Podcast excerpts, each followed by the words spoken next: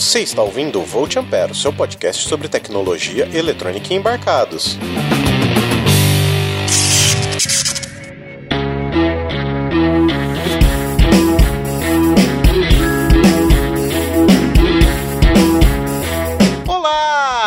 Bem-vindos a mais um episódio do Volt Ampere. Meu nome é Adrian Lemos e estou aqui com ele, aquele que corta coxinhas com a foice e quebra crânios do capitalismo com o martelo, Sr. Roger Manrique. Cortai o mal bem pelo fundo, pessoal. E juntamente conosco, ele, a Regina Casé dos podcasts, senhor Guilherme Andrade. Esquenta. E juntamente conosco também temos mais um participante, o quarto participante deste episódio, o professor Escudo de Carvalho, senhor Tiago. Saudações, senhores e senhoras. Quem és tu, Thiago? Não, sou professor aqui em Juiz de Fora, né? Historiador. E é isso, basicamente. Estou no Twitter de vez em quando, curtindo tudo que todo mundo posta e doutrinando criancinhas nas horas vagas. Qual cidade que você é? Perdão, é Juiz de Fora. Ah, Juiz de Fora, né? Olha só. Tristemente célebre.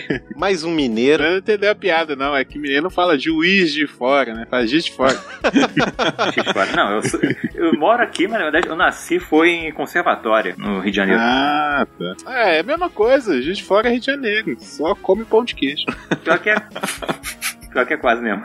É isso aí, que legal. Primeiramente, eu preciso dar dois recadinhos, já que a maior parte do pessoal não ouve o fusível queimado. O primeiro deles é que se você tiver alguma dúvida, crítica, sugestão, elogio, vocês podem enviar uma mensagem para nós através do nosso formulário no Google Docs, que você encontra em bit.ly barra vapsac. Então é bit bit.ly barra VAPSAC tudo em maiúsculo esse VAPSAC. O segundo recadinho é que a ABPOD, Associação Brasileira de Podcasters, está fazendo a Pod Pesquisa 2019. Então fica aí com esse teaser, tá bom?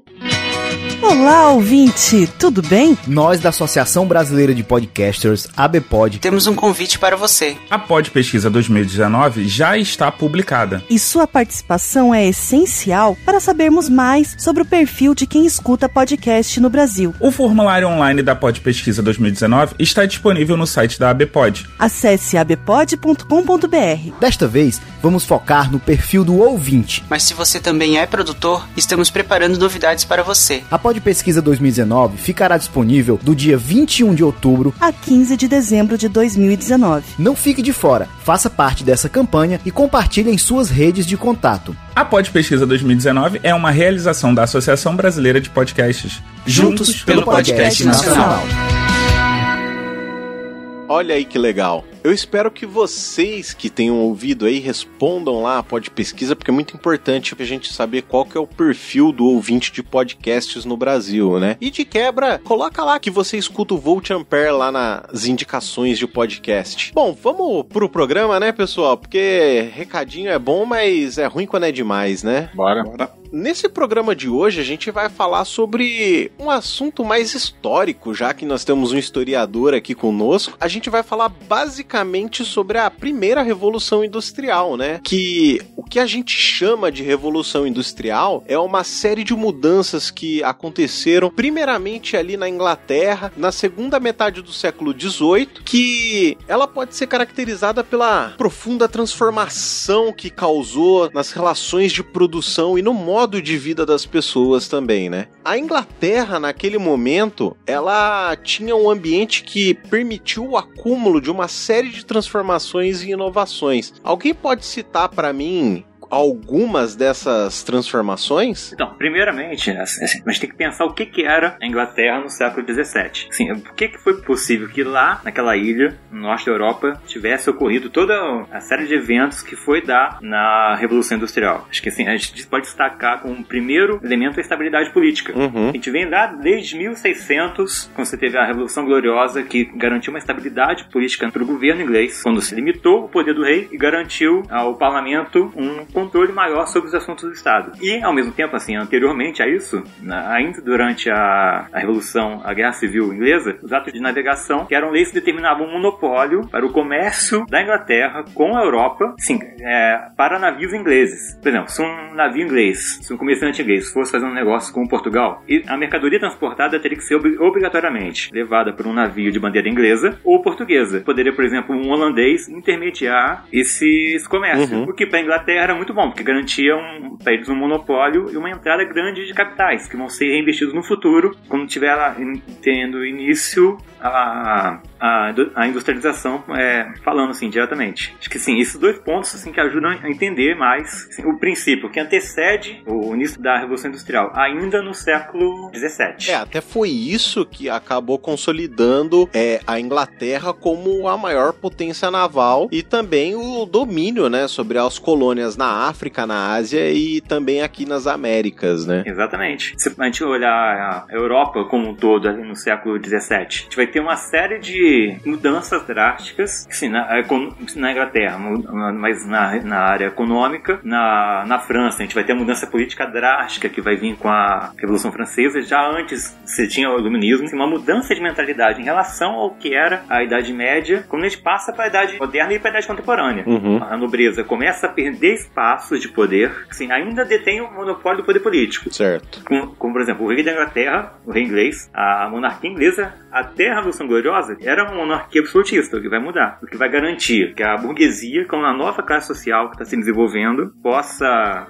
assim, ocupar novos espaços, procurar cada vez mais ocupar novos espaços de poder. Na Inglaterra, isso dá principalmente na área econômica, quanto na Europa continental, na França, foi uma mudança mais política no primeiro momento. Bom, além disso, né, o ambiente, como ele estava propício para as inovações que estavam por vir, ele garantia também a proteção contra a concorrência estrangeira, né, como o Thiago já falou, pela acumulação de capital, pela oferta das matérias-primas e também tinha pelo número cada vez maior a quantidade de mão de obra, né, das pessoas desfavorecidas no processo da industrialização. Além disso, foi importante a presença no território inglês de abundantes jazidas de carvão e minério de ferro. Mas antes que o ferro e o carvão pudessem aumentar de forma nunca antes imaginada a produção industrial, foi com o algodão que se iniciaram as inovações propriamente ditas, que distinguem a revolução industrial, fruto de uma crescente demanda mundial por esse tecido e o preço barato da matéria-prima usado na sua confecção. Não, por boa parte da história humana, né, a produção de bens de consumo como roupas, móveis, utensílios domésticos ou qualquer outro utensílio que se usava era fruto de trabalho manual, né, era artesanato. Então, geralmente os trabalhadores eram especializados, né? Muitas vezes também eles herdavam tradições familiares e eram responsáveis por todo o processo de produção. Né? Então, o cara fazia desde de pegar a madeira cortada até o acabamento de uma mesa, de uma cadeira, ou seja, qual utensílio que ele ia fazendo. Então, por exemplo, ó, um carpinteiro, ele poderia até, sei lá, buscar a madeira lá na floresta, cortar ela lá, talhar e produzir de acordo com a, com a sua capacidade, com o que ele precisava. Então ele atendia ali uma demanda local, né, bem limitada. Então é como se fosse uma comunidade pequena, porque acredito até o nosso professor aí pode nos corrigir também, se for o caso. Hoje em dia nós temos uma visão muito mais global das coisas, né? Sim. A gente não tem essa visão mais de comunidade, de tudo é feito numa mesma cidade e vendido na mesma cidade, comercializado na mesma cidade. Então naquela época não. O cara que fazia o utensílio doméstico, ele fazia ali na cidade. Se não tivesse ali na cidade, acredito que para chegar lá era muito mais difícil, né? Dependia de um outro caminho totalmente difícil para conseguir. Exato. Deixa eu tentar dar um exemplo para vocês. Já passearam aqui pelo aqui não, é também. Pelo interior do estado do Rio, região que tem fazendas históricas, grandes fazendas de café antigas, uhum. você pegar para ver como era a vida nesses lugares lá pro século XVIII, XVII, em geral, tudo que você necessitava lá dentro era produzido lá. A única coisa que se precisava vir de fora era ferro e sal. A madeira, eles cortavam lá da, das matas, produziam as cadeiras, produziam tecidos, plantavam é, algodão, poderiam plantar algodão, tecer, é, criar ovelhas para tirar a lã, para produzir tecidos. Tudo era possivelmente produzido produzido localmente. Isso numa situação aqui no Brasil, no momento até posterior. E que era uma situação muito comum na Europa. Não tinha ainda uma rede de comunicação tão eficiente e tão grande ligando regiões distantes. Então a produção que se dava normalmente era feita por artesãos, eram pessoas especializadas, como a gente já falou, ligada a uma profissão de família, passava de pai para filho, para neto e assim ia, e que era baseada na necessidade imediata da pessoa, para atender a demanda daquela vila. O carpinteiro podia ir lá preparar a madeira para preparar o móvel que tivesse que entregar para alguém, do mesmo modo que o tecelão. Ele poderia receber, comprado um vizinho dele, a lã dos carneiros, das ovelhas dele, e em casa preparar, dedicar uma parte do tempo dele para produzir um tecido, produzir o fio de lã, depois fazer a. O que ele faria seria preparar o fio para preparar o tecido para atender uma demanda local, que é uma situação que perdurou por muito tempo na Inglaterra, na, na Europa de um modo geral. Uhum. Então a gente começa a ter os primeiros sinais do que vai ser a Revolução Industrial. Só dar um exemplo, minha família é do interior, né, do interior de Minas, e meu avô era carpinteiro, então a gente, mesmo, né, há, sei lá, 15 anos atrás, eu ainda vi muito ele trabalhar com madeira, sabe, de, pegar, sei lá, o tronco de árvore e fazer um pilão, por exemplo, sabe, ou pegar uma tábua bem rústica e, e fabricar mesa, carroça, meu avô fazia carroça, então eu tenho um pouco dessa visão de como é esse trabalho artesanal, justamente por causa disso. Lógico que ele tem ferramentas que naquela época nem se imaginava ter, né? Muita coisa elétrica e tal, mas dá noção do trabalho que é, né, para as pessoas e o quão especialista a pessoa se torna com esse tipo de trabalho, né? Tudo que envolvia fabricar uma carroça, meu avô conhecia, desde a mola até o tecido, a costura, a pintura. Então ele sabia fazer todos os processos que precisava fazer. Ali. Mas é a, a necessidade gerar a demanda e não o contrário, né? Que, diferente do que a gente vê hoje, né? Que tu uma enxurrada de fábrica de móveis para continuar no mesmo no, no, mesmo tema, mas lançando a cada seis meses, a cada, a cada estação um móvel diferente, um móvel mais bonito, que incentiva o consumo, né? De usar aquele móvel e jogar fora e comprar outro. No, nesse tempo era algo mais voltado para demanda mesmo, né? É, nem fazer para jogar fora e comprar outro a cada seis meses, mas a qualidade dos móveis hoje acaba sendo tão inferior que ele quebra em seis meses e você é obrigado a trocar, né? É, e a gente vê isso na eletrônica com a obsolescência programada também, né? Sim, com certeza. Adiantamos alguns uns séculos para frente aí, mas podemos voltar agora pro século XVIII. É, uma coisa que vale dizer é que esse quadro, que ele era relativamente estável desde a antiguidade, ele foi só durante a Idade Média que ocorreram algumas mudanças, mas essas mudanças elas foram restritas ao acesso a essas profissões que em muitos dos lugares eram passadas de geração para geração, né? Mesmo que durante o auge do mercantilismo, o grosso dos produtos importados eram artigos de luxo, como a porcelana, a seda chinesa, especiarias e alguns outros produtos que porventura não podiam ser obtidos de maneira fácil localmente, entra na conta também o comércio de seres humanos, né? Que na minha opinião, assim, cara, é algo extremamente abominável, mas que na época era lucrativo para os comerciantes, né? Que eles acabaram prosperando isso do século XVI até o século XIX e também tinha a participação na formação dos capitais que depois iam ser investidos na Revolução Industrial, né? Sim, resumindo, até agora, eu acho que a gente pode falar que durante a maior parte da história humana, o que determinou a produção de bens foi o trabalho manual, principalmente, ou familiar e voltado para os mercados locais. Sim, feito por um trabalhador que ia dedicar para esse serviço uma parte do, do dia dele. Por exemplo, o artesão, o carpinteiro, o tecelão, ele não passava o dia inteiro, da manhã até a noite, trabalhando naquela função. O ciclo de vida, de trabalho dele, não era regido pelo tempo como a gente tem hoje. Oito horas de serviço fixos por um patrão. Ele fazia de acordo com a necessidade dele e com a natureza. Entendi. Foi um, um esquema que vigorou por uma parte considerável da história humana. Havia a época de plantar e a época de colher. Durante a manhã o cara trabalharia na, no campo, plantando plantando trigo, à tarde estaria é, preparando os fios. A esposa dele estaria tecendo durante a manhã e à tarde cuidaria da horta. Fazer uma parte do dia cuidando das crianças, uma parte do dia cuidando dos animais domésticos, né? cabras, carneiros, é, gado, cavalos, galinhas, qualquer coisa dessa. E isso é um quadro que se manteve estável e agora no início da Idade Moderna a gente vai ver que isso vai começar a mudar. É um, um ritmo lento no início, mas com a velocidade cada vez maior conforme o tempo vai passando. Então era comum, assim, é, a pessoa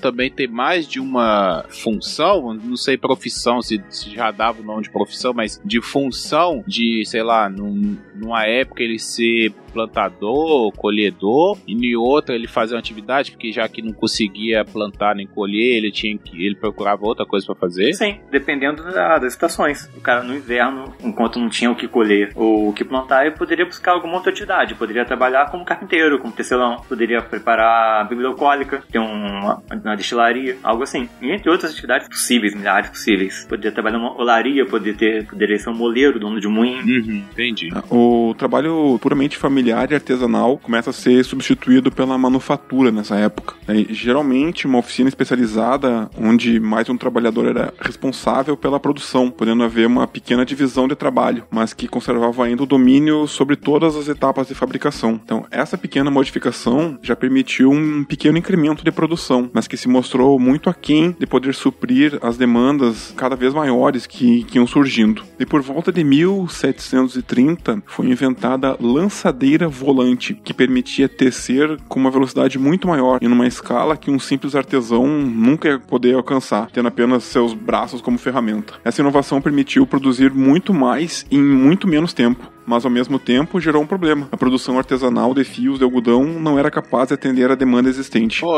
mas em 1764 esse problema acabou sendo resolvido quando um tecelão chamado James Hargreaves inventou uma máquina que ele batizou como Spinny Jenny, que era capaz de tecer oito fios de uma só vez. Posteriormente, ela foi aperfeiçoada, chegando a tecer 80 e depois 120 fios. Dessa forma, a fabricação de fios de algodão conseguiu alcançar parte da demanda. Embora a produção fosse maior, os fios produzidos da Spinny Jane eram mais grossos e quebradiços. Essas duas máquinas permitiam um grande aumento da produção, mas operavam ainda exclusivamente com força humana e não exigiam espaços muito maiores do que uma casa para ser operada, o que foi modificado aos poucos. Mas foi em 1769 que o Richard Arkwright ele inventou uma máquina chamada Waterframe, que essa máquina ela utilizava a força da água para movimentar as engrenagens e permitiu o crescimento ainda maior da produção. Ela já trazia também uma outra necessidade. A sua instalação ela acabava não podendo mais ser feita em uma casa ou uma oficina pequena, o que acabou demandando a construção de fábricas, né? Isso acabou se tornando uma necessidade. O próximo passo dessa máquina, né, veio através da criação da Spinning Mold em 1779. Essa máquina, ela já era capaz de criar fios de maior qualidade, superava assim de maneira excepcional os tecidos trazidos do Oriente, que na época os melhores tecidos eles vinham produzidos da Índia. Cara, tem que colocar um link do vídeo dessa Spinning Mill. Cara, é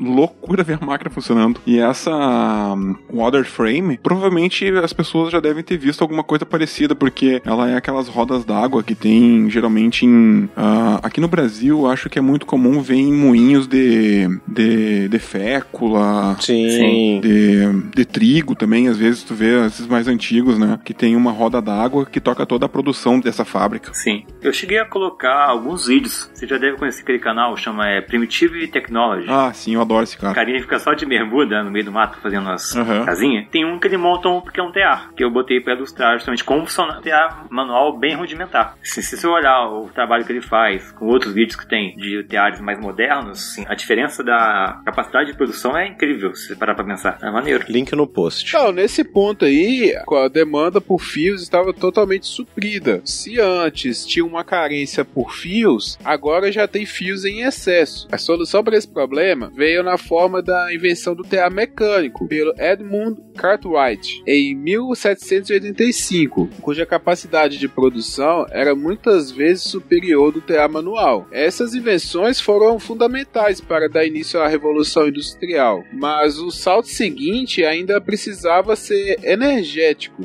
Embora o waterframe e o TA mecânico significassem uma grande inovação, estava limitada a locais onde fosse possível utilizar canais de água em quantidade suficiente para suprir as suas engrenagens. É, mas foi mais ou menos por esse tempo aí que a gente tem uma pequena virada na tecnologia e a gente começa a utilizar, né, e desenvolver também mais a energia a vapor, que ela foi paralelamente desenvolvida na indústria de tecidos e a mineração também passou a se beneficiar por uma série dessas inovações. Então, para pensar, o que que a gente tinha como força motriz principal até esse momento, durante muito tempo? No princípio, a força humana, a própria pessoa que com seu próprio braço teria que fazer um movimento para realizar um trabalho. Por exemplo, num TA manual, é assim, a pessoa está lá com a mão dela sentada durante um certo tempo, preparando aquele tecido de uma forma artesanal. Uhum. Às vezes você vai ter em outras tarefas, por exemplo, o uso de rodas d'água, de moinhos, como a Waterframe mesmo foi um avanço nesse sentido. Já haviam há alguns anos a utilização do vento, dos moinhos de vento, o Don Quixote que, que eu diga, que eram,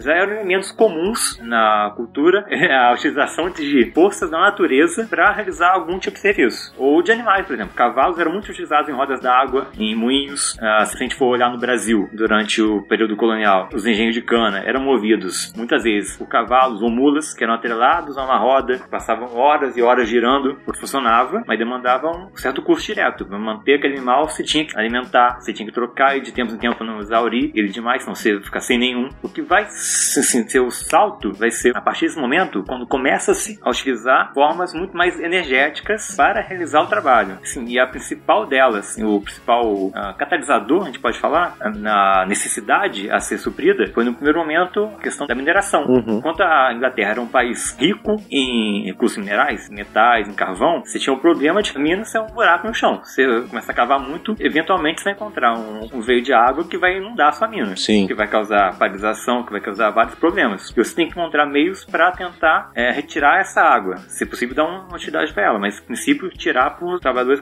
poderem continuar cavando e retirando recursos do solo. A princípio, você tinha máquinas, né, bombas, já eram conhecidas bombas movidas a energia animal ou a energia humana mesmo, ou, ou mesmo a moinhos de vento ou hidráulicos, só que eles eram limitados. Sim. O vento não é tão constante e o moinho hidráulico depende, obviamente, da força de um curso d'água potente o suficiente para fazer ele funcionar. E ah, quando você começa a ter esse desenvolvimento técnico, que vai ser interessante, vai ser um camarada que vocês já conhecem, que, que, eu já, que vocês já, já citaram em outros programas, que é o James Watt, que vai ser o auge desse percurso, você vai ter uma inovação assim, tremenda na capacidade humana de utilizar energias para realizar trabalho. Sim, mas muito antes do, do Watt, a gente tem, no fim do século 17, começam a ter pesquisas que vão desembocar na frente no motor vapor. É, até de tudo isso que você falou, e voltando um pouco no tempo, em 1698 foi que o Thomas Savery, ele patenteou o motor a vapor que era capaz de bombear a água da profundidade maior do que as que existiam até então e que elas conseguiam alcançar, né? Embora isso acabasse representando um grande avanço, o motor dele tinha a desvantagem de trabalhar com o vapor em alta pressão, o que acabava provocando assim algumas pequenas explosões e acidentes e até eventualmente algumas mortes, né? Nada que não aconteça até hoje, né?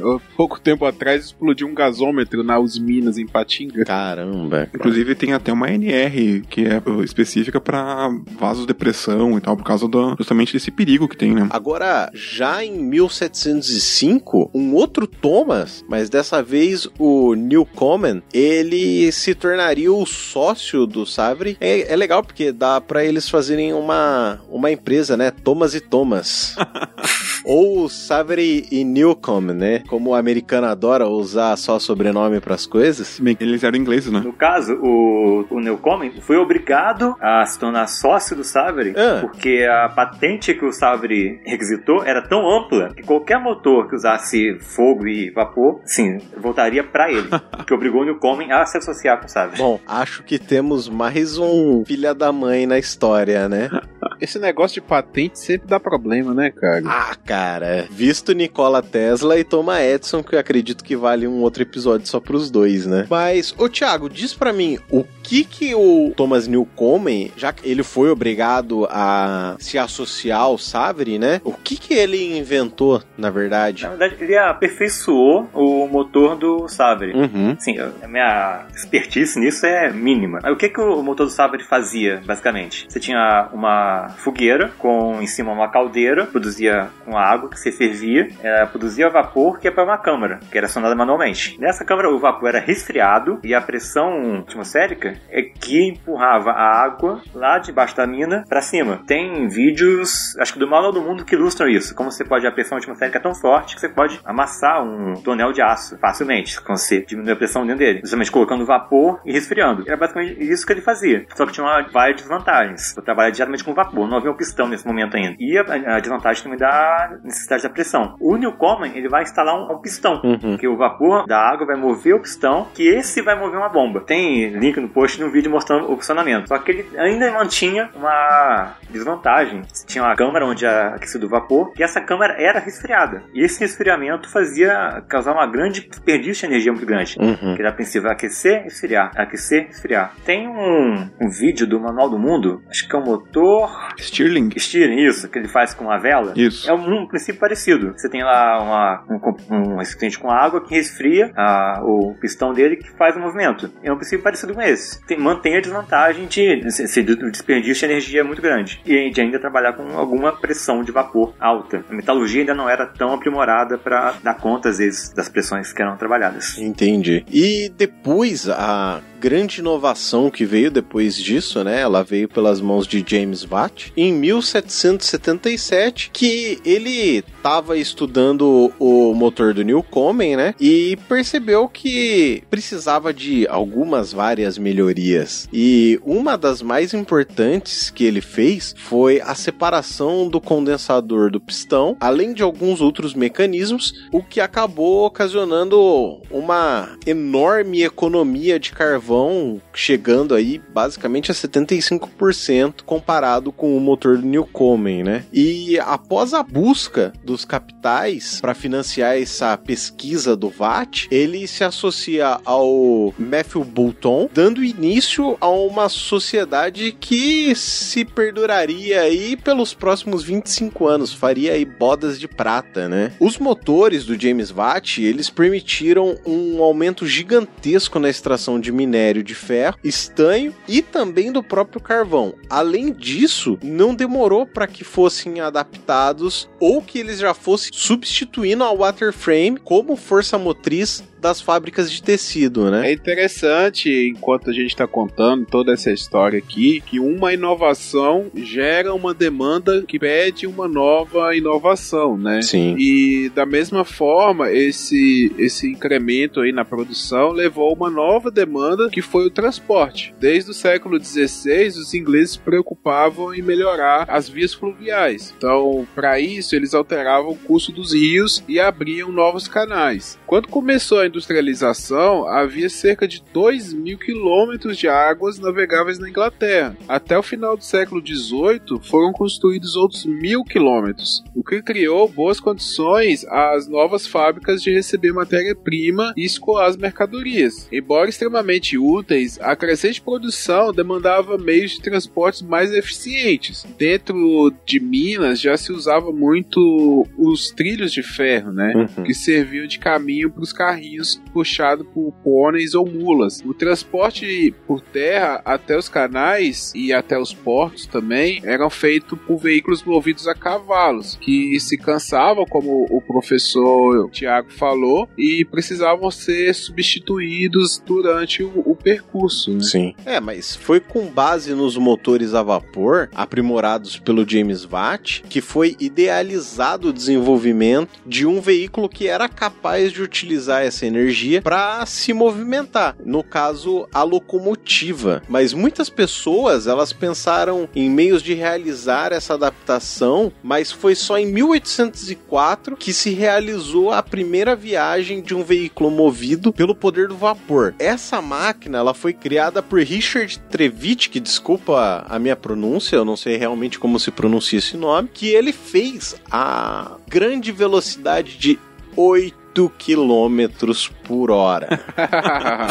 Após as diversas melhorias, em 1823 que foi inaugurada a estrada de ferro de Stockton-Darlington. Mas a era das ferrovias começou mesmo em 1829 com a linha que ligava o porto de Liverpool e o principal centro industrial inglês na cidade de Manchester. E foi o pontapé inicial na moderna indústria pesada e de bens de produção ou dos bens de capital. A ferrovia, ela acabou sendo revolucionária até pelo efeito multiplicador que acabou estimulando diversos ramos industriais e comerciais ligado a esse novo sistema de transporte, né? Em um ritmo impressionante, a Inglaterra passou a ser cortada por linhas ferroviárias, financiadas por, adivinha, capitais privados, sem participação direta do governo. No início, os vagões foram utilizados principalmente para o transporte de mercadorias, em particular as pesadas, com os comboios se movendo vagarosamente, naqueles incríveis 8 km por hora. O surgimento das locomotivas mais possantes e velozes diversificou o sistema e permitiu o transporte de passageiros com um custo bem menor do que de carruagens e diligências. A economia inglesa decolou a partir desse momento. De 1830 até 1850, as exportações britânicas saltaram de 69 milhões para 170 milhões de libras. A expansão das indústrias de base foi igualmente impressionante. A produção de ferro gusa, que é o elemento fundamental para a estrada de ferro, passou de 678 mil toneladas em 1830 para quase 3 milhões de toneladas em 1852. Cara, é muita coisa, cara. É muita. A produção aumentou assim de maneira quase que exponencial, né? Uhum. Vocês já viram uma guza? Vocês já chegaram a ver assim, alguma coisa? Só por foto. Cara, é, é muito louco. Eu já vi por vídeo também, porque, lógico, que ninguém entra lá, mas eu morava em Patinga, como eu comentei um tempo atrás. E lá tem uma siderúrgica, né? Eles pegam o minério bruto e transforma naquelas bobinas, né? Que aí as bobinas vão para ser feito outras coisas, né? Como se fizesse até a chapa, coisa bem primária. E eu já vi vídeo, cara, dos caras daqueles caldeirões assim de, sabe, de guza assim e virando, sabe? Imagina o calor que não deve, parece lava mesmo, sabe? É bem louco. Eu já tive na, na fundição Tupi, que faz motor da BMW em Joinville. E, cara, é muito louco. É, é muito quente mesmo. Só que ali eu acho que não é Gusa, é uma, é uma outra liga mais leve, né? Porque é pra motor. Uhum. O colega meu que trabalhava, até que mostrou esse vídeo, ele falava que ele usava barba, não é porque ele gostava, era para proteger um pouco mais o rosto mesmo, sabe? Caramba. Porque além deles usarem todos aqueles EPIs, ainda, sabe, o rosto queimava ainda e tal. Quase, o calor é muito intenso, né? Antes ele que costumava usar a barba justamente por causa disso, que ele não tirava porque a, o pelo ainda dava uma proteção um pouquinho maior, né? Não que fosse grandes coisas, mas até isso, né? Deve ser um, um saborzinho do inferno, né? o ponto de fusão do ferro gusa é 1510 graus Celsius. Então, imagina. Ah, praticamente a temperatura do mármore do inferno, né? Nossa. É, uma coisa que vale dizer é que a produção de carvão, nesse caso, que ela mal passava de 10 milhões de toneladas no início do século, ela acabou alcançando a marca de 100 milhões de toneladas ali próximo de 1865, né? Caralho, velho, deve ser, deve ser que o céu era só carvão puro também, né? Porque que é mais tanto. Acho que é por isso que os filmes dessa época, assim, é sempre bem escuro, né? Porque na, naquela época devia ser tudo muito nublado, muito escuro na cidade. Ah, cara, imagina que para tudo que os caras precisavam fazer, eles precisavam queimar carvão. Caralho. Não, hoje, Se hoje né? que a gente gente não queima carvão. A gente aqui no Brasil, né? Mas tu pega a, a China, que até pouco tempo atrás Aham. queimava muito carvão, o céu era, era só fumaça. Hoje em dia eles estão mudando bastante a, a matriz energética deles, mas é ainda fácil de encontrar imagens da, dessa época que eles usavam carvão. Os Estados Unidos também teve uma época no início do, do século XX, no final do século XIX, que queimou bastante carvão. E tu vê, as construções eram todas enegrecidas, né? Todas escuras. E era por causa do, do carvão que tava. que não foi queimado, né? Que saiu pela chaminé. Aham, sim. É, eu, eu- se não me engano, na década de 50 desse século, agora, século 20, na Londres, sofreu algumas vezes com fog, fog de carvão mesmo, fuligem. E era extremamente comum na, durante o século 19, essa nuvem de fuligem que cobria as regiões industriais, Manchester, Londres mesmo, Inglaterra, assim, a qualidade de vida da população, sim, degradante, quase negativa. Então, é, a partir desse momento, assim, com o domínio progressivo da, das técnicas de produção de carvão, de extração de carvão, de produção de aço, de, de aproveitamento da energia do vapor, da aprimoramento da técnica da construção de motores a vapor cada vez melhores, a Inglaterra começa a espalhar ferrovias por várias partes do mundo. Assim como ocorreu nas nações jovens da América, que não tinham recursos para custear a construção da malha ferroviária, e nas áreas que a Inglaterra exercia algum controle político, como com Egito e Índia, os industriais britânicos dominavam os mercados mundiais, reduziram custos e lucraram como nunca. Assim nasceu o Leão Britânico, imagem célebre de um império que se agigantava olhos vistos. Quer dizer o quê? Como a Inglaterra saiu na frente da Revolução Industrial, ela assim era o país que tinha mais capitais, mais capacidade de investimento para em mãos particulares para levar isso adiante em outros lugares. Fora da Inglaterra, na América, nos Estados Unidos, nas ex-colônias da Espanha, na, no Império Brasileiro, você tinha a necessidade, se percebeu a necessidade de construção de ferrovias, mas não havia capital suficiente próprio local, no primeiro momento, para bancar essa construção. Ao mesmo tempo que esses países queriam garantir o seu próprio desenvolvimento, dependiam do financiamento britânico. Não, eu acho interessante essa visão capitalista da Inglaterra, né, do- dos britânicos, porque eles inventavam tecnologia, eles implementavam no país deles e depois exportavam isso com financiamento próprio, né? Isso tem alguma relação com o, o imperialismo britânico? É total. É, é, por exemplo, na Índia, na, você vai ver, tipo, na China, no Egito, nas regiões onde os britânicos tinham um controle mais político efetivo, eles vão determinar a utilização dessa tecnologia como forma de, assim, de garantir os interesses econômicos dele e de dominação mesmo.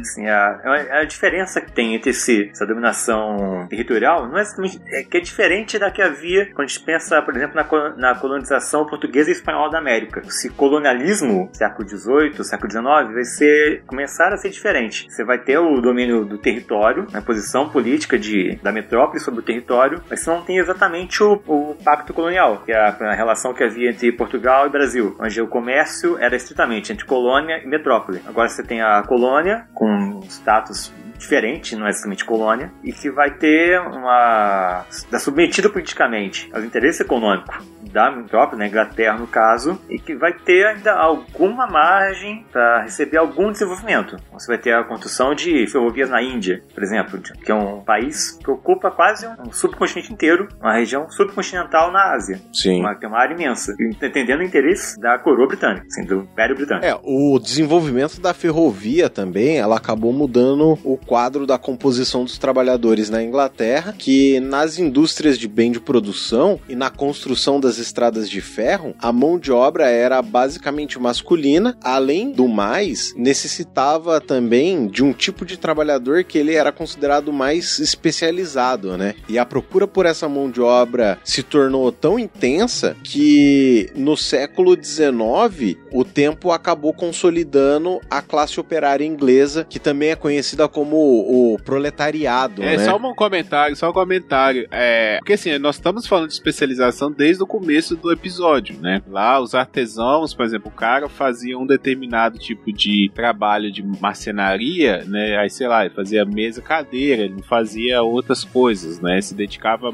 uma produção ali. Agora tá mais especializado ainda, né? Começa o trabalho ser cada vez mais especializado. Então o cara não vai fazer nem o processo do móvel inteiro. Às vezes vai produzir uma parte do móvel, né? Que lá na frente, na linha, vai, vai ser unido com outras coisas. Né? É, é como o Thiago falou antes, né? Que a, o artesão ele tinha essa. A, ele tinha esse domínio do artesanato dele, mas ele fazia outras coisas, né? E agora, com a chegada da, desse modelo mais capitalista, ele realmente ele começa a ficar especializado. Mas isso aí eu acho que essa extrema especialização ela é mais voltada na segunda revolução industrial que a gente vai falar depois, porque é a que, onde começa a vir as linhas de montagem.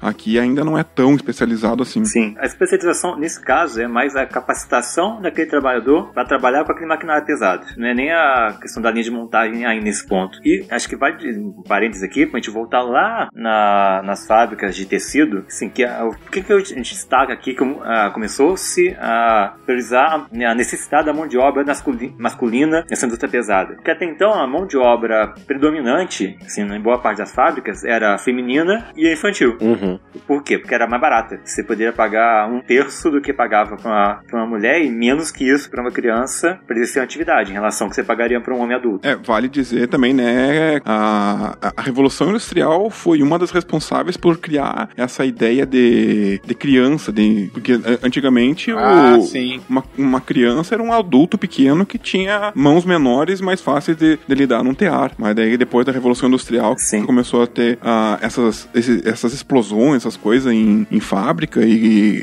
a, a, fábrica em si começou a ficar um ambiente mais perigoso que foi começado a ter um, uma, um, uma questão de proteção para essa idade inicial do, do ser humano e, e passou a tratar como uma infância e não como um pequeno adulto. Se eu não me engano, nessa época nem escola não existia ainda, né? O, o ofício ele era passado de mestre para aprendiz, né? A escola ainda vai, é nesse, nesse período que ela começa ali a, a ser desenvolvida. Ah, sim, ensino você tinha disponível apenas para a nobreza, para as classes realmente altas, ou às vezes para a burguesia mais enriquecida. O trabalhador pobre, artesanal, o proletário, não tinha acesso assim, quase nulo à possibilidade de ter uma educação formal. Começa a mudar esse ponto. Acho que o primeiro, sim, primeiro pensador a destacar a infância como algo diferente do, de ser um mini adulto foi o Rousseau, que começa a pensar na necessidade de educar, especialmente as crianças. E só um pouquinho para frente vai começar a preocupação, fundamentalmente, de formar mão de obra qualificada, de dar ensino para, assim, desde a juventude para essas crianças, para pudessem crescer, não pensando no benefício delas, mas no benefício de ter um, um funcionário especializado, uma mão de obra mais qualificada, assim, para atender aquela demanda. Não que você quisesse pagar melhor para ele. Porque, aliás, um parênteses, um colchetes aqui, há propostas atuais de ensino que visam, assim, tecnicizar o ensino básico para formar uma de mão de obra, abrindo mão do investimento em ensino superior, em pesquisa e extensão, essas coisas perto de badenistas. Sim. Agora, lá na Inglaterra, acabou se tornando, no decorrer do século XVIII, o país com o maior e mais poderoso grupo de indústrias, né? Que de longe acabava empregando o maior número de operários no mundo fabril e também se tornou, sem trocadilho, a locomotiva do mundo, né? os demais países eles tiveram que embarcar nesse processo de industrialização sob o risco de acabar caindo na total dependência do leão britânico. E há quem diga que a ferrovia ela impulsionou tanto a revolução industrial ao ligar os portos das cidades industriais, como a primeira linha que ligou o porto de Liverpool à cidade de Manchester, o que acabou possibilitando um maior deslocamento da população e ampliou a oferta de trabalhadores para as diversas indústrias, o que trouxe uma dinâmica para o setor de serviços, né? Agora, lá na pioneira Inglaterra, o sistema ferroviário como ele foi financiado pela iniciativa privada, com a participação efetiva dos grupos urbanos que investiam as suas poupanças em ações de empresas ferroviárias, que eram na época já negociadas na bolsa de valores. Nesse caso, a atuação do Estado ela se restringia a conceder ou negar as licenças para a sua implementação. Uma outra coisa que acontecia é que todos os países do mundo interessados em implantar o sistema de transporte ferroviário, eles tiveram de apelar para a Inglaterra. Como esse era o único país capaz de um investimento de tamanho e envergadura, foi assim que os empréstimos às empresas, os técnicos, as locomotivas e os ingleses, eles começaram a se espalhar pelo mundo, Sim, né? Todas essas inovações técnicas tiveram um impacto profundo nas relações de produção. Desde os cercamentos, que foi assim, um processo que veio antes do início da Revolução. Assim, a gente chegou, acho que a gente chegou, não chegou a citar exatamente o que é. Em cercamentos ou em closures, como é que funcionava isso? Na, em geral, você tinha na Inglaterra muitas terras comunais. O que é isso? Uma área com, com, é, de pasto, florestas, rios, que era de uso coletivo. Os, os camponeses, aldeões que naquela região poderiam usar livremente do modo que quisesse aquela terra sem nenhum contratempo. O que começa a mudar aos poucos com os cercamentos. O que é isso? É proprietários de terra, né, pequenos nobres ou burgueses que começam a, com apoio de leis é, passadas pelo governo inglês, pelo parlamento, a ter o direito de cercar esses campos para em grande parte para implementar a produção de lã, lá do começo da Revolução Industrial. Você vai criar ovelhas, carneiros para retirar lã. Você acha que até o Thomas Moros, o autor lá da Utopia, uh, ele cita que é sobre um país onde as ovelhas devoram as pessoas. Sim, essa situação. Em que é um evento que você está tirando desses camponeses uh, o acesso a um meio de sobrevivência, o que vai ser importante para gerar uma mão de obra, uma grande massa de pessoas despossuídas de qualquer meio de sobrevivência que não seja vender a sua força de trabalho trabalho para um capitalista. Os primeiros manuscritos do, do Marx falam, inclusive, dessa, dessa questão da, da lenha, né? De que o, os pobres, inclusive, iam ficar sem acesso à lenha, que é, naquela época era muito importante para aquecer as casas, né? Sim, e desde os cercamentos,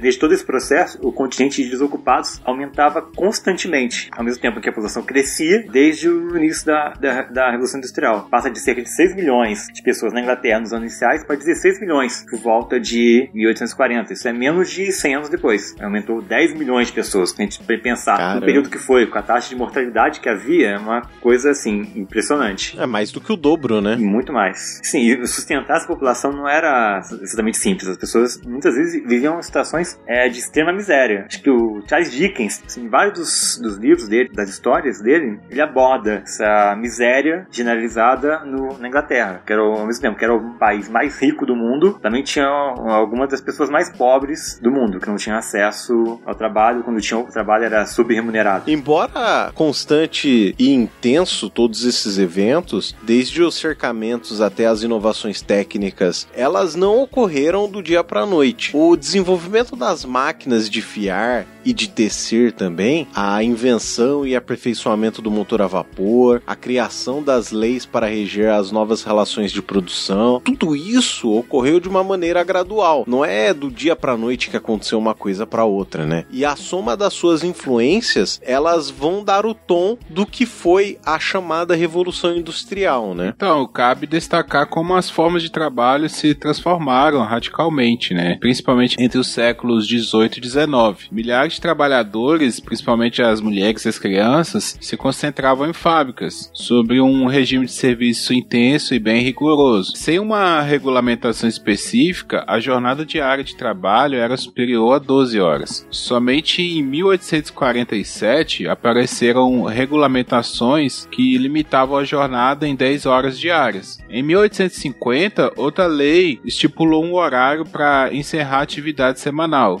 duas horas da tarde de sábado, com um descanso no domingo, dias tradicionalmente reservados à religião. É a famosa hora inglesa, né, que o pessoal fala, jornada de trabalho inglesa. Até hoje é utilizado esse termo em fábricas. Né? Na fábrica, os operários atuavam somente em, uma etapa do processo de produção, uma mudança radical na forma de realizar seu trabalho. Em outras palavras, o processo produtivo das fábricas tendia a se fragmentar. Estava em curso uma nova divisão do trabalho. Essa divisão do trabalho mostrava-se mais produtiva e capaz de atender o aumento do consumo, o consumo de massa. Essa divisão do trabalho também, ela se mostrava mais produtiva e capaz de atender o aumento do consumo, que é o consumo de massa. E dessa forma, os trabalhadores, eles eram tragados por um sistema em que a máquina era o centro do processo produtivo. O sistema de fábricas, ele também impulsionou uma outra mudança que ampliou consideravelmente a população urbana, em especial com a expansão desse sistema para outras produções, como as produções de chapéu, sapato, ferramentas e até alimentação. Multiplicou também o setor de serviços, sobretudo o setor de comércio, que também cresceu com a oferta de empregos domésticos, criadas, cozinheiras e arrumadeiras nas casas dos novos ricos e empresários. Na passagem do século XVIII para XIX, o aumento da população nas cidades, que não estavam preparadas para receber tanta gente, teve repercussões sociais significativas. Em Londres, em Manchester, em Liverpool ou Leeds, os bairros pobres se multiplicavam, mas o governo não era capaz de atender a demanda de humanidade para essas populações. Muitas pessoas moravam na mesma casa, em cortiços enormes. A situação era propícia pra, para a disseminação de doenças, como epidemia de cólera, tifo, e as desigualdades sociais entre ricos e pobres aumentavam, assim, cada vez mais. No início do 19, a Inglaterra era a sociedade mais rica e desenvolvida da Europa, com uma industrialização em franca ascensão e uma sólida é, monarquia parlamentar. Mesmo assim, os ingleses tiveram de enfrentar muitas dificuldades para afirmar seu país como a maior potência mundial. Após na, as guerras napoleônicas, com terminar em 1815, para se ter o Congresso de Viena, a reorganização do mapa da Europa, o ritmo de crescimento da economia inglesa desacelera um pouco, por conta em muito, da diminuição dos mercados consumidores, que a Europa continental estava arrasada graças ao nosso amigo francês. Assim, e daí, é, com, com, os países é, saindo da guerra empobrecidos, os ingleses tiveram que contornar o problema. Como eles fizeram isso? É, ampliando os mercados na América e nas suas colônias dependentes lá no Oriente. Sim, uh, já falamos antes, colônias na Inglaterra nesse momento, a Índia, o Egito, vai, vai ter também a, a Índia, que vai, quando tiver a Guerra do Ópio, que, a, a, que na China a Inglaterra vai impor, através da Guerra do Ópio, a, a submissão aos seus interesses ao governo chinês. Se a gente parar pensar, é a, a Guerra do Ópio foi abrindo parênteses aqui, algo, a gente olhar em perspectiva abominável. Ou uh, obrigar um país a aceitar o uso de um estupefaciente extremamente lucrativa para a Inglaterra e que só fazia, com contrapartida, destruir a vontade e a capacidade de existência do povo chinês. Né? Um parênteses de um comunista falando aqui. Uh, ao mesmo tempo, os mercados eram limitados, porque a população dessas regiões ou não recebia um salário ou não era um mercado qualificado. Na América, você ainda tinha os Estados Unidos, escravista, as ex-colônias espanholas do Brasil, escravistas, Assim, escravo, a população enorme, com gente enorme de pessoas que estão trabalhando, produzindo riqueza e que não consomem. Um escravo brasileiro não ia consumir um produto de tecido de algodão fino inglês. O que vai, depois se a gente vai for olhar, quando a Inglaterra começa a se posicionar contra o tráfico de escravos, contra a escravidão, sim, tem a, até tem um certo fator de humanista por trás, mas também tem um grande interesse é, é, econômico. Se a gente for olhar, por exemplo, a demanda que havia no Brasil ou no México, onde se, já se produzia produzia, assim, em alguma medida, tecidos de algodão mais grosseiros, a que atendiam a demanda local. Ou seja, a Inglaterra perdia um pouco de mercado, porque o produto dela mais fino não era tão necessário quanto o tecido mais grosseiro supria a necessidade das classes mais pobres dessas regiões, Brasil, México, América Latina, de um modo mais generalizado. Enquanto as classes mais altas, mais ricos, estavam, às vezes realmente consumiam, mas não consumiam tanto quanto os ingleses gostariam que fosse. É, e foi nesse meio tempo também que fez parte das transformações provenientes da Revolução Industrial, a emergência e consolidação de um novo sistema econômico e social, o tão famoso capitalismo, né? E esse novo mundo, ele significou para a burguesia, a classe que se desenvolvia desde o fim da Idade Média, a sua consolidação como classe economicamente dominante. E aos poucos também acabou se tornando politicamente, né? Por um outro lado do espectro estavam os trabalhadores, como nós já vimos antes, a produção que predominava antes da Revolução Industrial era basicamente artesanal, doméstica ou manufatureira. Já na produção doméstica familiar, o trabalhador ele era proprietário dos meios de produção, isso é, as ferramentas, os recursos necessários para a confecção, a produção das mercadorias, além de sua organização, ela se dava de acordo com a necessidade imediata dos locais onde viviam e os trabalhadores também tinham a possibilidade de dispor do seu tempo de acordo com as necessidades do trabalho e também a conveniência ou o tempo ele era regido por um, uma espécie de estações assim, cabendo plantar, colher, preparar a terra de acordo com o ritmo da natureza, né? É engraçado uh, essa questão do quem puder procurar depois a, alguma história da origem do calendário que realmente era muito uh, regido pelas estações, Tanto que até um tempo não existia essa noção de, de, de Réveillon. Era, tinha o solstício lá de, de primavera no hemisfério norte e começava o ano, né? Mesmo quando as manufaturas passam a se tornar mais comuns, ainda havia uma certa liberdade disponível para os trabalhadores. Mas conforme a demanda por produção cada vez maiores se ampliavam, o tempo começa a ser controlado de maneira mais rígida. Entre o início do século XVIII e o fim do XIX, estavam virtualmente extintos na Inglaterra o trabalho artesanal familiar. Todas as transformações decorrentes das inovações técnicas criaram uma enorme transformação no modo de produzir mercadorias. Então, essa é, era agora nas fábricas que se realizava a produção, em propriedades do capitalista que comprava do trabalhador sua força de trabalho.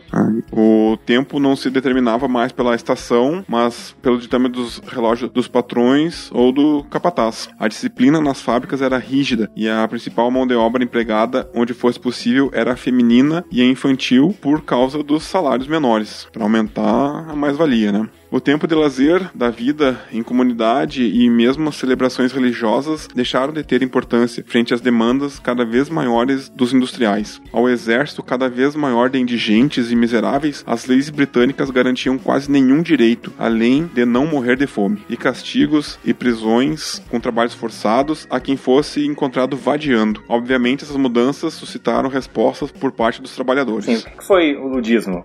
Sim, que a gente pode entender. Se, se você parar pra pensar do ponto de vista daquele trabalhador, aquele cara que vivia na, com a família dele, que agora não tem mais recurso, não tem mais fonte de renda, fonte de subsistência, ele vê que aquela máquina tá tomando o serviço dele, dos companheiros que viviam na mesma comunidade que ele. Ele entende que passa, vê nela o inimigo. Você vai ter a partir de 1811, começa em Nottingham, que vai se espalhando depois para as regiões vizinhas, sim, com base no movimento ludista, que isso é operários que invadiam fábricas para quebrar as máquinas como revolta por estarem perdendo os seus empregos para as máquinas. Se a gente parar para pensar, se, a gente chacota do, movimento, mas eles não, não tem do ponto de vista, assim, se a gente não for anacrônico, tem o um motivo deles estar tá, tá fazendo isso. Só que a, qual a resposta que o governo inglês deu? Conde, é, a condenação à morte, sim, sumariamente, qualquer um que fosse preso é, destruindo máquinas. Depois, a gente, mais para frente, nós vamos ter o, com a repressão forte aos ludistas, que o ludista vem por causa de um suposto líder do movimento, chamava Ned Lud. Também não é exatamente certo, mas o nome ficou. Em 19, a gente vai ter na protestos, em 1819, a gente começa a ter é, Manchester principalmente, é, protestos de trabalhadores que juntam assim, 80 mil pessoas que demandam é, condições melhores de trabalho. Queriam que o trabalho infantil fosse proibido, que o trabalho fosse melhor remunerado, que o tempo de serviço pudesse ser diminuído. Em 24, 1824, a, o parlamento inglês reconheceu, só em 24, você vê quanto tempo passou até nesse momento, a, a, reconheceu a existência das trade unions, que mais pra frente vão dar origem ao sindicato. Nesse momento era só associações de ajuda é, mutualista entre os trabalhadores. O que isso quer dizer? Que eles pagavam uma cota entre si para garantir alguma assistência. E o mais curioso é que, a princípio, a principal assistência que era provida pelas uniões trabalhadores era enterro. É para garantir que os, o sujeito que a morresse que teria condições a receber um enterro digno, com todos os rituais necessários. É, tem historiador aqui no Brasil que estuda isso também, é, movimentos parecidos para o século XIX do Brasil, com, com atitudes similares, também também de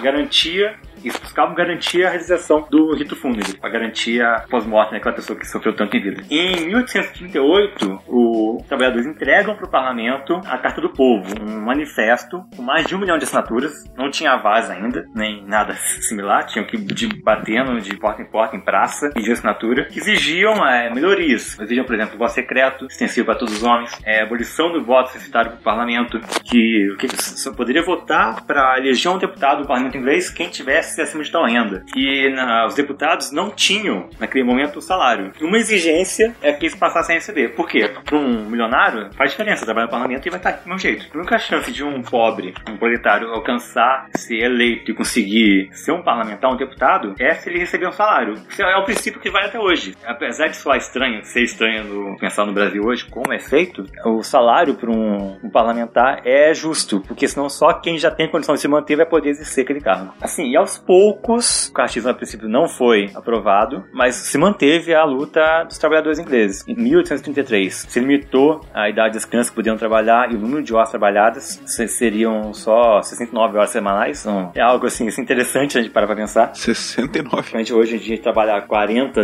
40 e poucos, 69 horas semanais. E em 1833, para crianças. Já tem países que estão discutindo pra baixar para 30 e 36 horas. É. Em, só em 1842 se proibiu o trabalho infantil e feminino nas minas, que era o trabalho mais, sim, exaura, exauri, mas exauria os trabalhadores, sim, tipo, os que a gente poderia pensar. Sim, e por aí vai. É, a partir daí que depois a gente vai ter formação de sindicatos, movimento trabalhista internacional, tio tio Marx, barbudinho, bonitinho, manifesto comunista, mas isso aí é, já é outra história. Bom, acredito que para o primeiro programa sobre Revolução Industrial, a gente fica por aqui, né? Vamos para as nossas indicações. Senhor Guilherme Andrade, o que você traz de indicação para nós? Cara, eu vou aproveitar a nossa nova dinâmica aí, né, de sempre indicar podcasts e como nós estamos também participando aí da pesquisa podcast 2019, eu vou indicar um podcast que eu conheci essa semana, que é o Desculpa Qualquer Coisa. Muito bom. Aquele tipo de podcast de comédia, sabe, de assuntos aleatórios, sim. É bem legal esse podcast pra, acho que quem conhece aí Los Chicos, é Chorume, sabe? Eles fazem um podcast parecido, assim. Pessoal super gente boa, já troquei ideia com eles em grupos de Telegram. Então vai lá, confere que é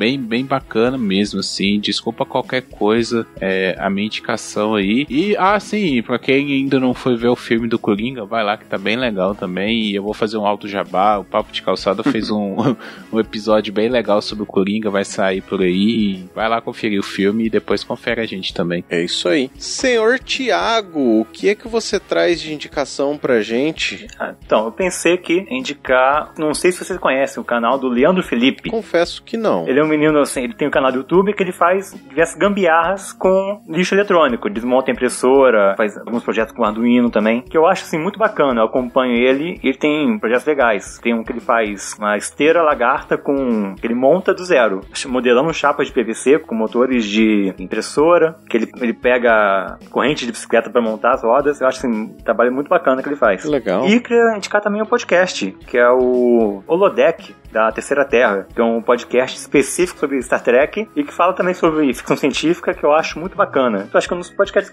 totalmente que eu mais gosto de ouvir. E soltam de vez em quando um programinha. Assim, não é, a frequência não é tão fechada, mas é muito bacana. E tu, senhor Roger Manrique? Cara, enquanto a gente tá gravando esse. Eu vou datar bem o episódio, mas tá dando um embrólio bem grande no Chile, no Equador, na Bolívia, em vários lugares. Então eu tenho dois podcasts para indicar. Tá? Um deles é um, um podcast também é bem novo, seguindo aquela minha linha de indicar podcasts com, com poucos programas. O nome dele é Pulso Latino e ele é um podcast de política que fala justamente sobre a América Latina. E ele tá com um episódio, inclusive o último episódio deles que tem aqui no feed é justamente sobre o Chile. Ah, outro podcast que eu vou indicar não, não é nem tão, tão novo assim, ele já deve ter um ano e pouco. É o Grama é G-R-A-N-M-A, Grama Podcast, que o último episódio dele é justamente sobre o Equador. Então tá bem interessante aí para quem quiser ficar antenado na, no que tá acontecendo na nossa América Latina. É, são duas indicações minhas de hoje. E tu, Adrian, o que, que tem para nós? Cara, eu vou trazer duas indicações de séries aqui. Queria trazer como primeira indicação a quinta temporada de Brooklyn Nine-Nine, que para mim foi uma indicação até sua, né, Roger? Falou para mim, não, assiste porque é muito boa e realmente a série é muito boa. Além disso, também queria trazer como segunda indicação de série aquela série que me é um quentinho no coração, que é o meu grande novelão, a 15 temporada de Grey's Anatomy, que eu adoro, já assisti com a minha esposa, tô remaratonando a série enquanto eu edito, para mim é um excelente plano de fundo a série, então ainda vou assistir de novo a 15 temporada, e também queria trazer mais dois podcasts. O primeiro deles é o Introvertendo, que é um podcast feito por autistas, e bom, eu não sou um cara neurotípico, então, como eu tenho TDAH, eu me identifico às vezes com alguns pontos que, que eles falam sobre, sobre o autismo, que eu percebo que às vezes tem alguma correlação com o TDAH também. O segundo podcast é o podcast que faz parte da Podosfera Antifascista, que é o Teologia de Boteco, do nosso querido amigo Cristiano Barba, que é um cara sensacional, né? Ele tá sempre trazendo algum pensamento ou alguma discussão sobre a, a mistura de teologia e, e política, né? E, cara, é uma coisa assim fantástica. Ele é um cara que me fez pensar muito em muitas coisas, principalmente tentar ver um outro lado das coisas. É importante dizer que o eu, como um cara sem religião, eu tinha certo ranço do Teologia de Boteco, porque eu achava que era um programa sobre teologia. E não é, cara. Hum, pode ouvir de boa aí que não, não é um. Não, eles não vão ficar, sei lá, discutindo.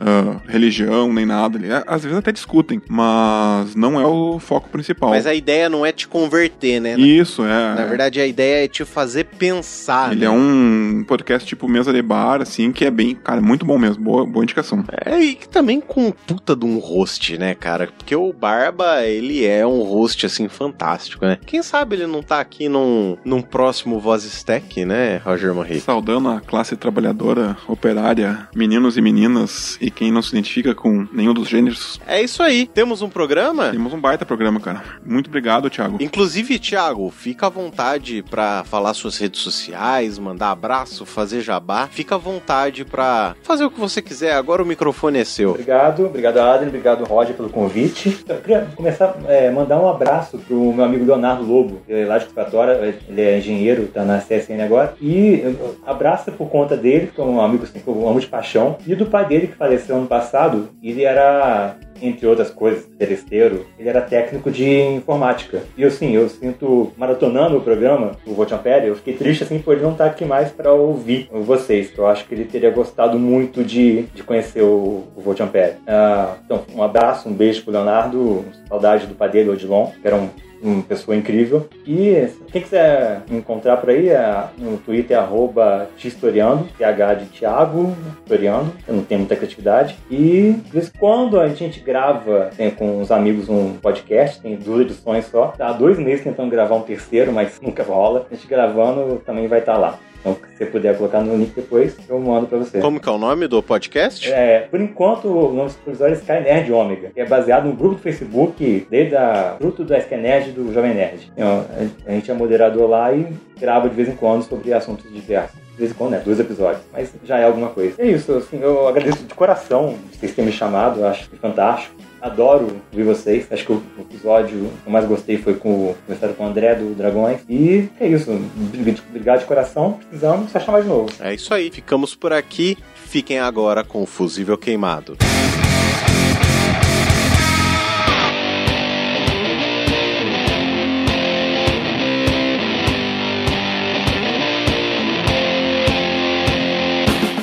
Seja bem-vindo ao Fusível Queimado, a sua sessão de e-mails e recadinhos aqui do Volt Ampere. Meu nome é Adrian Lemos e estou aqui com o nosso quarto membro, a nossa nova contratação, senhor Tiago Escudo de Carvalho. Saudações a todos e a todas. Bom dia, boa tarde e talvez boa noite. E para começar, nós temos que falar que as nossas canecas, a caneca Volt Ampere voltou. Então, a caneca NE555 ali com o esquemático desse famoso multivibrador astável, ele vai estar tá no link da bit.ly barra lojinha VAP essa é uma maneira de você também ajudar o nosso querido podcast e com isso fazer com que nós possamos pagar este professor de história que está aqui conosco elaborando pautas excelentes. Nem tanto, amado mestre, nem tanto. E também, senhor Tiago, o que que nós temos? Além de adquirir uma maravilhosa caneca, você pode se inscrever no nosso canal do YouTube, on Pé Podcast, e ajudar a ter um endereço personalizado. Com certeza. E também lembrando que lá nós temos os nossos episódios. Aliás, já faz algum tempo que os episódios não estão estão saindo lá, porque, gente, tá difícil, tá muito correria, tá difícil fazer o vídeo do áudio para poder postar lá. Mas se você tiver dúvida, crítica, sugestão, você pode nos mandar um e-mail em vultamperpod.gmail.com ou também pelo nosso formulário no Google Docs. Nesse formulário, inclusive, senhor Tiago, acredita que não é necessário nem a pessoa se identificar. Se ela quiser se identificar, ela se identifica, e se ela não quiser se identificar, ela não se identifica. É maravilha do mundo moderno, não é mesmo? Pois é, às vezes, sabe aquela dúvida, às vezes, que a gente fica e às vezes fica com vergonha de perguntar, porque fala assim, pô, vão me achar que eu sou burrão, ou eu sou bobão, alguma coisa assim. Imagina, gente, qualquer pergunta é mais do que válida, e se você não estiver se sentindo à vontade para falar quem é você, não tem a necessidade. Você pode fazer isso através do nosso formulário, né? Que você encontra ele em bit.ly barra vapsac, tudo maiúsculo. Então, V-A-P-S-A-C, tudo em maiúsculo. Isso aí. E se além de tudo, se além do, do e-mail ou do formulário, você também pode participar do grupo do Telegram, t.me barra.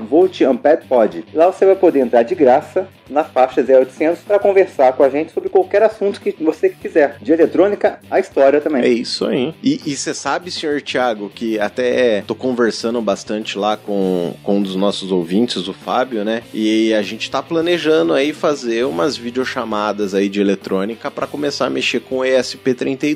Então, quem tiver curiosidade aí dos nossos ouvintes, quiser entrar lá para conversar com a gente e de repente quiser participar desse grupo de estudo, fica mais do que à vontade porque o nosso grupo ele serve sempre para agregar e nunca para segregar as pessoas, né? Perfeito. Mas senhor Tiago, sabe uma coisa que nós recebemos também? Não, ainda não, meu amigo. Pois é, senhor Tiago, nós recebemos mais uma avaliação no iTunes, mas dessa vez é uma avaliação mais negativa. Nós recebemos uma estrela e foi do Marcelo Devnet e ele deixou um comentário bem bacana, assim, até às vezes as pessoas podem levar pelo lado pessoal, não gostar, mas para mim, pelo menos, foi uma coisa bem bacana. Até a gente discutiu dentro do grupo depois, em cima da, da mensagem dele. E é bem bacana porque a gente tá sempre precisando evoluir. E como eu já disse em outros episódios, nenhum de nós éramos comunicadores, né? Tirando com exceção você e o Guilherme, que são professores que se comunicam com outros alunos, eu e o Roger, nós dois somos caras da área técnica, né? Então, às vezes a gente sabe falar muito bem a linguagem técnica, mas não tem aquele, aquele, aquela cinturinha solta, como diria o senhor Luiz Gino, aquela malemolência para poder falar com os nossos ouvintes. Mas isso é coisa que ao longo desse último ano a gente já vem melhorando muito, né? É uma evolução assim até que notável. Inclusive eu percebo, eu peguei para ouvir o primeiro áudio, o projeto piloto, cara, eu não consegui ouvir o projeto piloto inteiro, entendeu? Porque me irrita. E eu vejo a qualidade dos episódios hoje e comparo com a qualidade do primeiro episódio. É assim,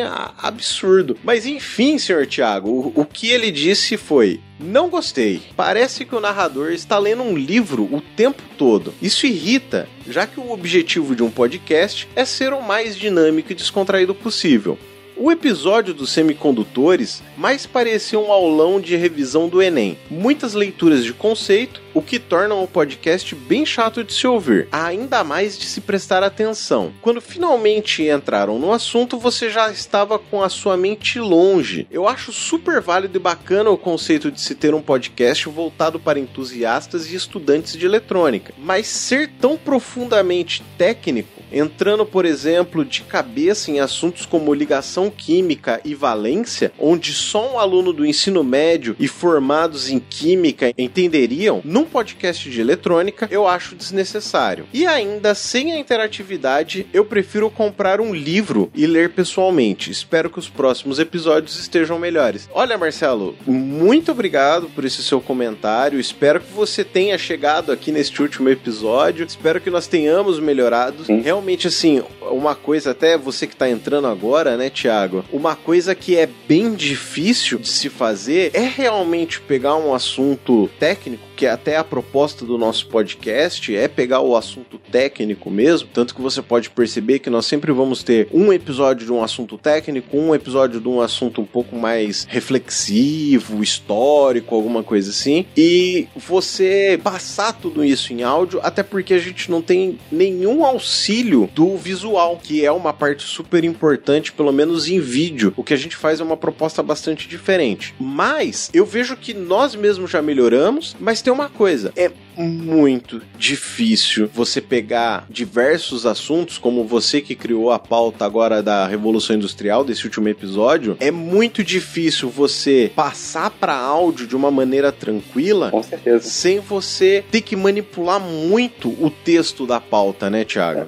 Assim, acho que eu posso falar, inclusive, mais como ouvinte do que qualquer outra coisa. E de uma área que é completamente deslocada da eletrônica. Assim, ou, ouvindo o podcast desde o começo. Como um leigo, embora o assunto seja muito técnico, acho que vocês sempre conseguiram, apesar de aprofundar no assunto, fazer de uma forma que tornasse assim, claro, para quem tivesse interesse, em entender realmente o que estavam falando. Mês passado eu maratonei o podcast, passei por esse episódio que ele comentou, assim, e você, eh, realmente, por mais que a gente esteja explicando o assunto, às vezes na primeira vez que a gente ouve, mesmo que pareça mais travado, a gente vê que a gente vai melhorando a cada episódio. Assim, ou- ouvir assim, em sequência, como maratonão mesmo, que eu acho que é uma experiência interessante para qualquer podcast. Assim, a gente percebe a evolução, a qualidade, a interação, a interação entre você, o, o Guilherme, entre o Roger, entre os convidados, cada vez, sim, de uma forma mais profissional, que é o que a gente vai se tornando cada vez mais, trabalhando com uma coisa que a gente gosta, vai se tornando mais profissional nela. E esse eu acho que é o caminho que foi percorrido até agora, e que vai continuar sendo percorrido por muito tempo ainda. Sim, com O certeza. comentário dele assim, foi, foi cortês na medida que a gente pode ler assim, possível, não foi grosseiro de um modo. Eu Acho que tentou ser, fazer um, um comentário construtivo, que é sempre bom. Acho que é uma coisa que eu aprendi, que a gente se entrar numa conversa assim só pra falar mal, é melhor não falar nada, que não é o caso dele nesse momento. Acho que ele tentou fazer uma crítica construtiva e que a gente tá considerando, que, que é um aprendizado que a gente tem. Sim, em em sala de aula, a gente tem muito também, tem que parar pra pensar que às vezes a gente tá ensinando o aluno, vezes um assunto que ele não quer de forma alguma ter interesse naquilo naquele momento, não consegue às vezes nem entender por que ele deveria estar vendo aquilo, e ao mesmo tempo a gente tá aprendendo com o aluno. Eu acho que é uma relação muito parecida com o que há nos podcasts de modo geral. Uhum. A gente tá aprendendo a ouvir o podcast e ao fazer o podcast, a ter o feedback dos, dos ouvintes, a conversar com eles, a participar da comunidade que se cria em torno do podcast. Sim. O criador do conteúdo também tá aprendendo muita coisa. Com certeza. E você sabe, Thiago, que, que nem eu falei, eu cheguei a falar isso no nosso grupo interno lá, né? Eu falei que é de uma coragem muito grande alguém vir e fazer realmente uma crítica ao podcast, até porque é, é muito comum a gente sempre receber o elogio e às vezes pensa assim: ah, eu não vou fazer essa crítica porque não vai acrescentar em nada, pode ser que de repente as pessoas fiquem bravas ou não gostem de receber um feedback negativo. E assim, uma coisa que eu coloquei na minha cabeça desde o momento que eu pensei em criar o podcast é: nem todo mundo vai gostar do nosso conteúdo, da nossa maneira de fazer o conteúdo, e tá tudo bem, entendeu? Na verdade, tem podcasts que eu deixei de ouvir porque a maneira de interação também não me agradava. E tá tudo bem, entendeu? Porque a gente pode continuar sendo amigo por isso, entendeu? A gente pode continuar discutindo sobre o assunto e não tem problema algum disso, entendeu? Mas mesmo assim, Marcelo, muito obrigado por essa crítica construtiva que você fez. Espero que você tenha ouvido os outros episódios, é, tenha anotado a evolução, que você tenha gostado, tenha ficado. Se não gostou, não tem problema algum. Mesmo assim, muito obrigado. A gente tá buscando melhorar cada dia que passa. Espero que no futuro você volte e fale assim: agora os caras estão legais, entendeu? Mas, senhor Tiago, sabe uma coisa que nós temos que fazer? Nós temos que dar os nossos fatídicos abraços aqui, primeiramente para o pessoal do Twitter. E o primeiro deles vai para o André Luiz da Silva, o arroba AndréL433. Temos também o Sandro do Debatec, arroba S-A-N-C-N-A, Sanknas. Você sabe, Thiago, que o Sandro ele tem um site de notícias, principalmente voltados para a área de tecnologia. Vira e mexe, eu tô chupinhando alguma coisa lá para fazer post no Twitter lá do Volt Ampere. É sempre bom ter boas referências, né? Com certeza. E temos também, senhor Thiago, o Fernando Oliveira, o arroba Nandex triplo X aí, cara. Ó, é um, é um cara que tá ali, ó, pau a pau com o Vin Diesel, velho. E agora temos também abraço forte pro pessoal do Telegram. Primeiro pro Eduardo Walter do Anima Física. Pois é, o Anima Física, Thiago, eu não sei se eu cheguei a te contar também, mas o Anima Física é um canal no YouTube de um pessoal daqui da Unicamp e o Eduardo Walter ele faz parte desse grupo que eles estão falando de física de uma maneira simples e eles fizeram até uma animação. Bacana demais. Além do Eduardo Walter, nós temos também o senhor Matheus Lapchensky. E continuando com Fábio Santos, o Otávio Rodrigues e finalizando com Alexandre Bento. Sintam-se todos mais do que abraçados e muito obrigado pela audiência de vocês, obrigado por vocês estarem sempre conversando com a gente, por vocês estarem sempre nos dando esse apoio todo, né? É isso aí. E por último, senhor Tiago, mas não menos importante, nós temos também o nosso Apoia-se, né? Que é a nossa campanha de financiamento dos nossos ouvintes, que na verdade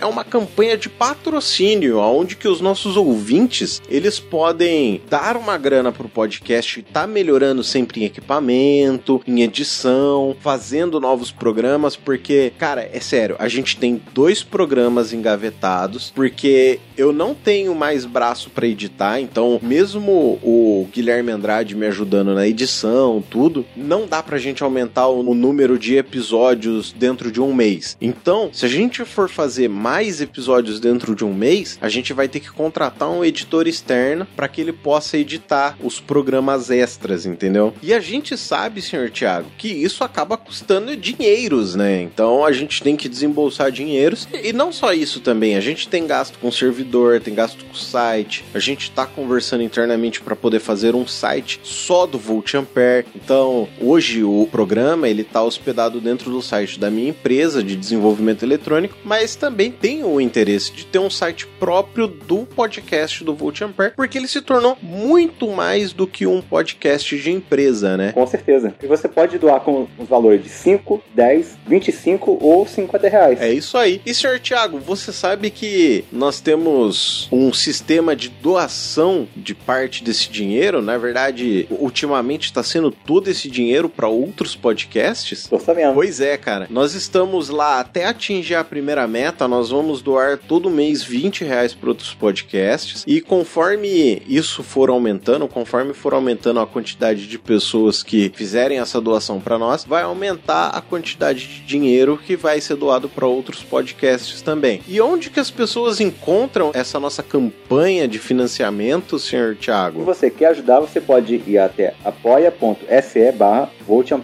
É isso aí. E com isso nós finalizamos aqui o nosso fusível queimado. Aquele grandíssimo abraço. Até o próximo programa. Tchau, tchau. Tchau, tchau, pessoal. Um abraço. Como é que ele chama mesmo? É Carioca do Brejo, não é? Exatamente. Eu já tive aí. Exatamente. Vocês sabem que essa vai pro extra, né? Joia. Peraí. Esse cachorro latino aqui. Porra, o cachorro aqui tá foda hoje. Daqui eu não tô escutando, seu cachorro. É que na hora que eu falo, o microfone capta e capta junto. Aí depois eu não consigo tirar na edição, entendeu? Aham. Aí fica aquele som, aquele som de fundo. Minha voz falando e aquela som de fundo. Cara, mesmo assim, pensa vocês, imagina uma máquina do tamanho de uma casa e, sei lá, 80 metros quadrados, a gente tá falando, uma casa pequena. 80 metros quadrados? É, uma casa pequena. Muito mais. Uma casa pequena tem mais ou menos isso hoje. Depende da região que tu tá. Não, acho que não. 80 é 8 por, 8 por 10. 8 por Isso aí dá 10, dois sim. quartos. Isso é uma kitnet, então. Não, capaz. Eu e minha esposa, quando a gente casou, a gente morava numa casa de 60 e era, cara, era, tinha dois quartos, sala. É mesmo? Tu tá muito acostumado com tua mansão aí, cara. Minha máscara caiu, tá vendo? Burguês safado. Quem quer tocar o ferro e fogo aqui? Pode, posso Ah, ir. ferro e fogo não há. É, Ah, o cara bota Mega Man ali, o cara vai cantar música sertaneja.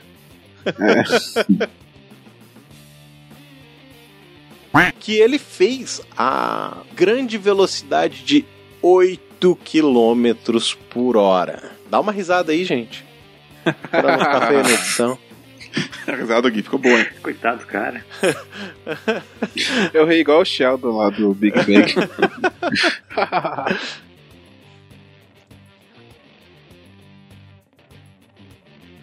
é só uma coisa, ali em cima não é Darlington, não? Stockton Darlington. Achei que você tinha falado. É, São duas cidades. entendi. Darlington é quando tu coloca dois transistores também, um polarizando a base do outro. Aqui é informação.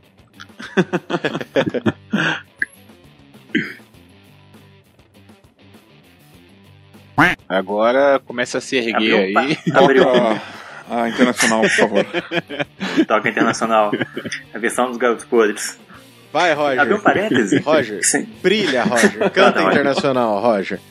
De pé, ó vítimas da fome, de pé, famélicos da terra, a chama já consome a crosta bruta que assoterra. Cortai o mal bem pelo fundo, de pé, de pé, não mais senhores. Se nada somos nesse mundo, sejamos tudo, ó produtores.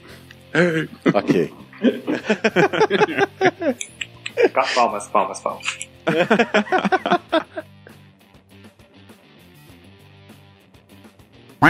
Caiu meu Hangouts aqui, essa porra desse Firefox. Você voltou? Tá bem? Tá tudo bem? Tô, eu tô. Eu tô gravando no Audacity, mas tô falando pelo telefone agora também. Tá? Não, tranquilo. Essa porra desse Firefox.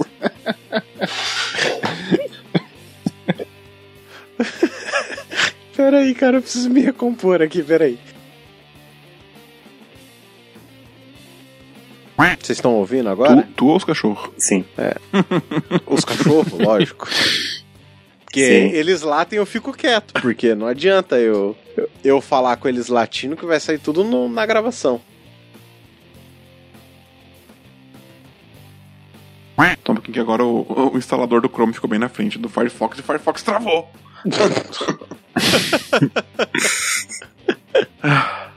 Essa vida.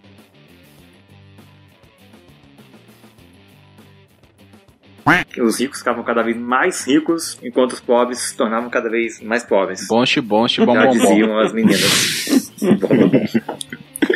tipo assim.